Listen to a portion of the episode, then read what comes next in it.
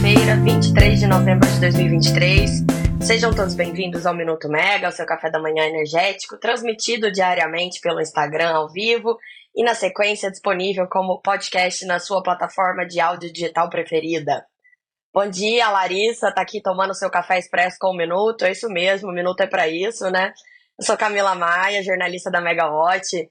A nossa dose de energia de hoje tem o adiamento da medida provisória, que tem agitado o setor, mas que provavelmente voltará aí com outros assuntos.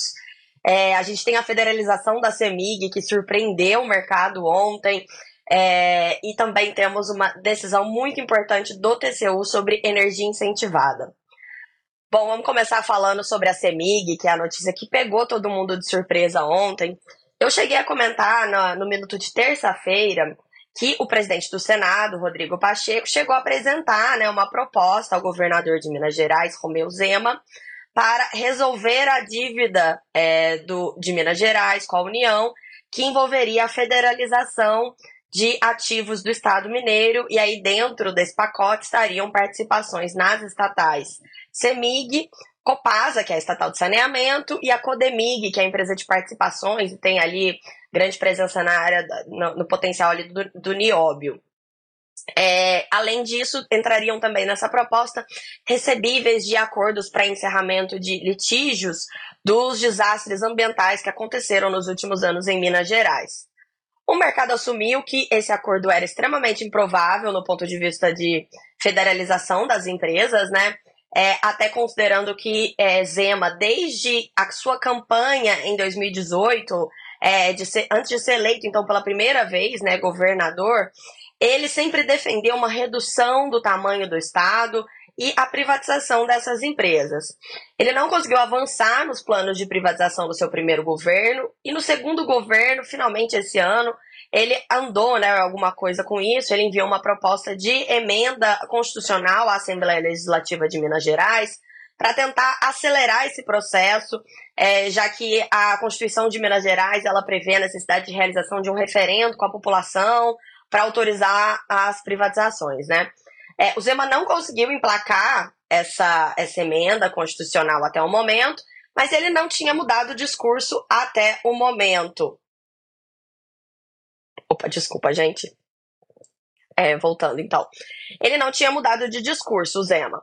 Bom, e aí ontem houve uma reunião entre o Pacheco, o Zema, e teve também a participação do ministro de Minas e Energia, o Alexandre Silveira, que é do mesmo partido do Pacheco, PSD, e também é de Minas Gerais. E é, na saída da reunião, o Zema surpreendeu todo mundo falando que estava de acordo com a proposta.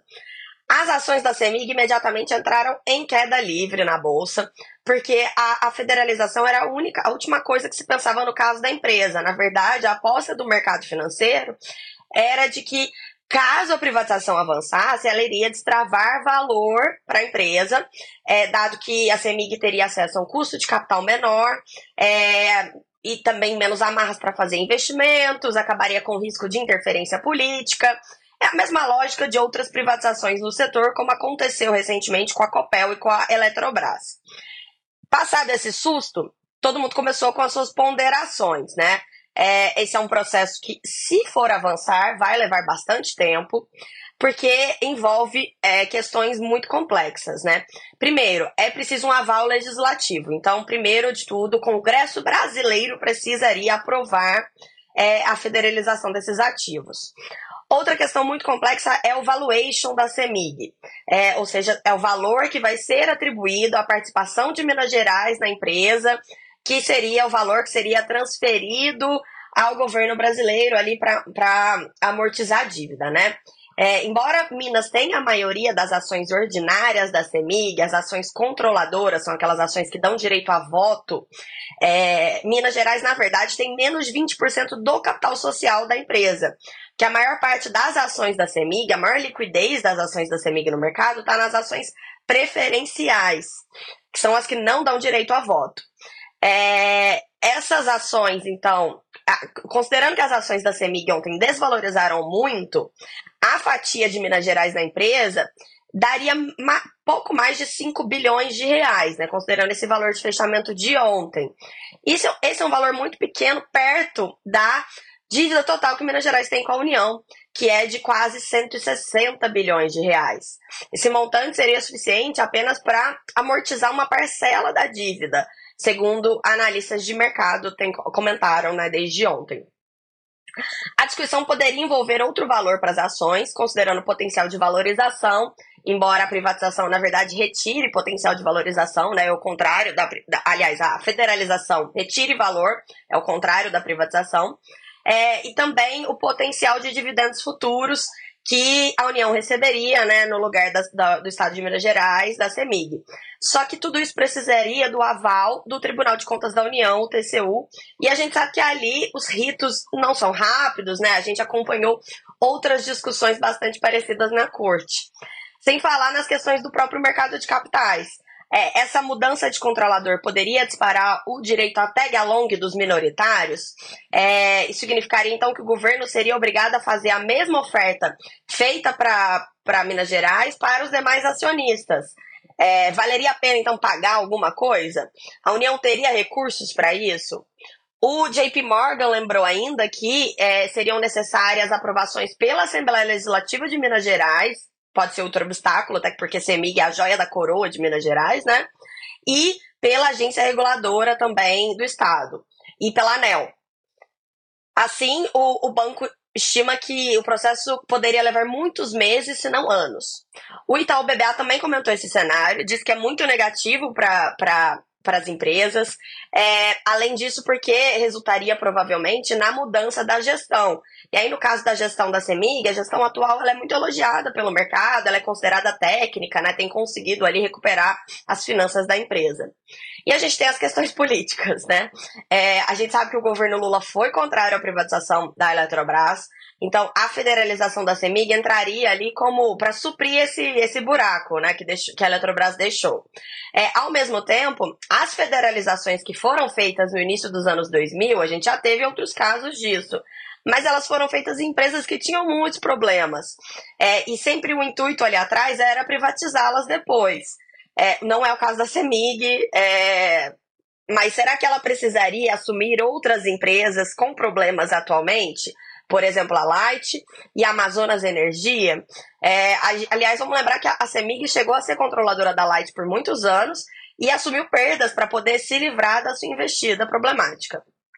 Para o Zema, o cenário político é ainda mais complexo, tem um dano de reputação, é, ele foi eleito com um discurso liberal, pró-privatização, então federalizar vai contra isso. Eu também ouvi de pessoas próximas é, do governo de Minas que, na verdade, essa é uma estratégia para ganhar tempo na discussão da dívida, já que é muito improvável que essa federalização aconteça. E ontem mesmo, depois da reunião com o Pacheco e o Silveira, o Zema se reuniu com o Fernando Haddad, ministro da Fazenda, para poder falar sobre os aspectos econômicos, né? E ele mesmo, depois da reunião, disse que nada está confirmado. Então, é um assunto que vai render, a gente vai continuar acompanhando por aqui.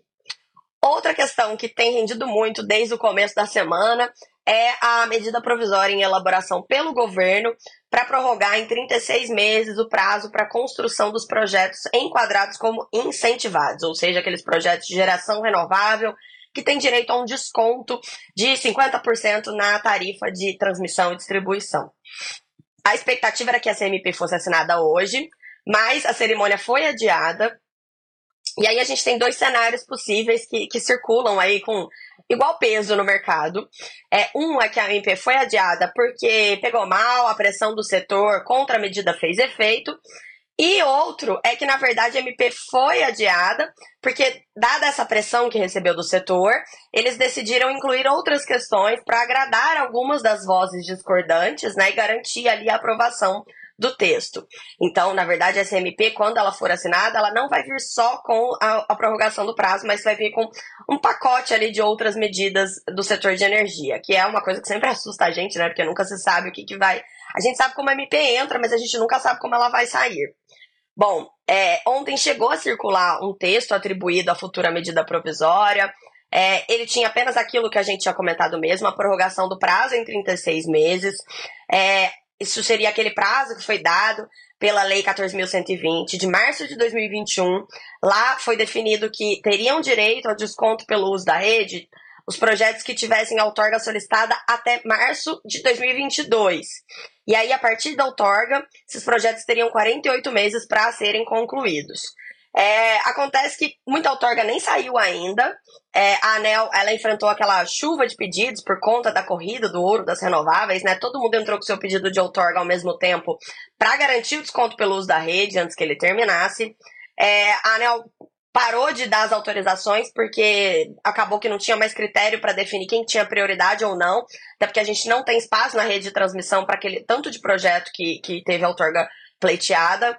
É, aconteceu aquela confusão do dia do perdão, que foi quando a, ANEL decidiu ali dar uma anistia, né, para os projetos que desejassem devolver as suas outorgas ou postergá-las.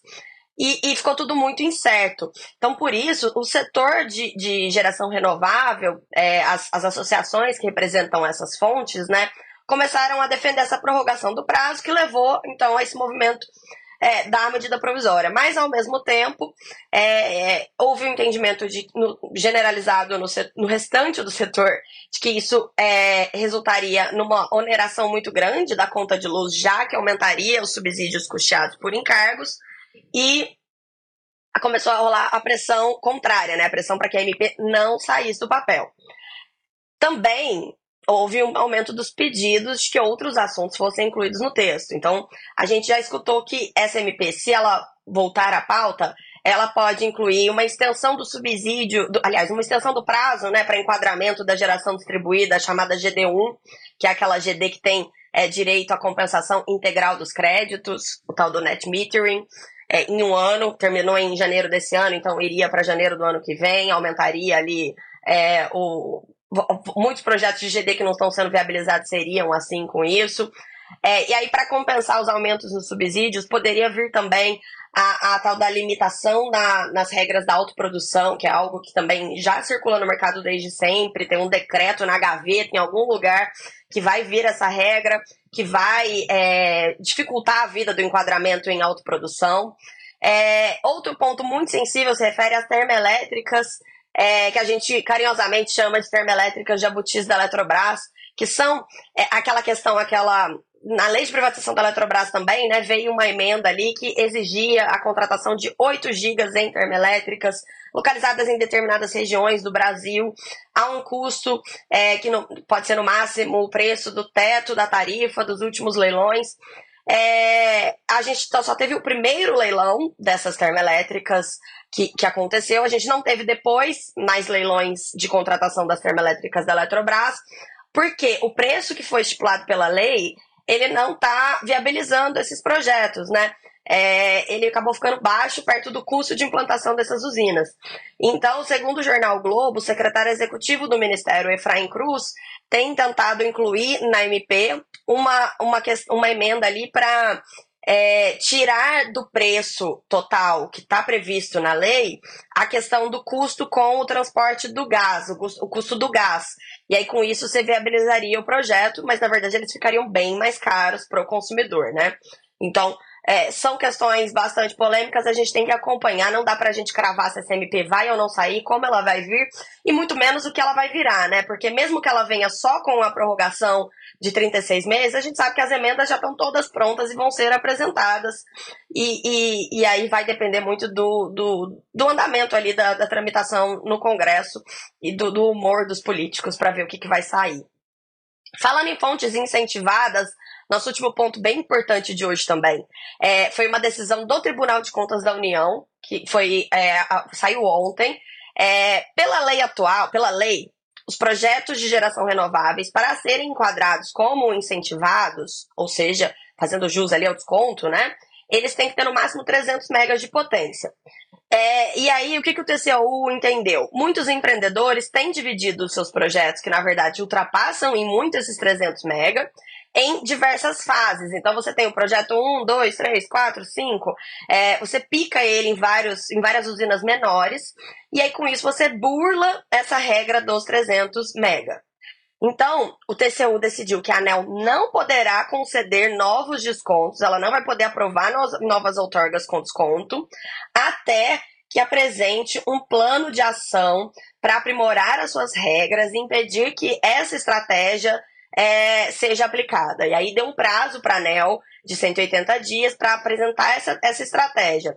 Então tem mais essa, esse ponto que vai complicar aí a vida dos empreendedores, né? Até reforça o pleito de é, pedido de prorrogação do prazo, porque agora a ANEL está mais numa situação mais complexa ainda, porque não pode aprovar ali é, os descontos para a fonte incentivada. A finalidade do TCU com isso é impedir, então, a concessão desse benefício nos casos de fracionamento ou divisão dos empreendimentos, e a corte avaliou que a ANEL não tem analisado explicitamente é, os pedidos de outorga enquadrados como incentivados, e aí isso tem facilitado as formas é, de, de, que as, de que os empreendedores burlem o limite legal. Rapidinho antes da gente acabar, ontem teve um evento bem interessante de investidores da Copel no Paraná. E, e os executivos da empresa ali contaram que os esforços da, da, da Copel, que foi privatizada recentemente, é, vão ficar então para aquisições em distribuição de energia e no leilão de reserva de capacidade esperado para acontecer em 2024, provavelmente no início do segundo semestre.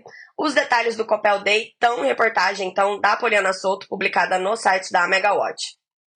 Hoje é um grande dia para a Petrobras. É, o Jean Paul Prats, presidente da estatal, ontem reforçou que o plano estratégico da empresa para o quinquênio 2024-2028 deve ser apreciado hoje pelo seu conselho de administração. Então, esse plano deve ser anunciado hoje à noite ou amanhã. E aí é, é bem importante porque vai indicar qual peso que a Petrobras vai dar para investimentos em renováveis e novas tecnologias. Esse assunto está gerando mal-estar ali dentro do governo, né? Tem ajudado ali na, nas é, na, na, queda de braço entre o Ministério de Minas e Energia e, e, a presença da Petrobras, então também vamos acompanhar de perto. E é isso, gente. Então eu fico por aqui. Desejo a todos uma excelente quinta-feira e até a próxima. Tchau, tchau.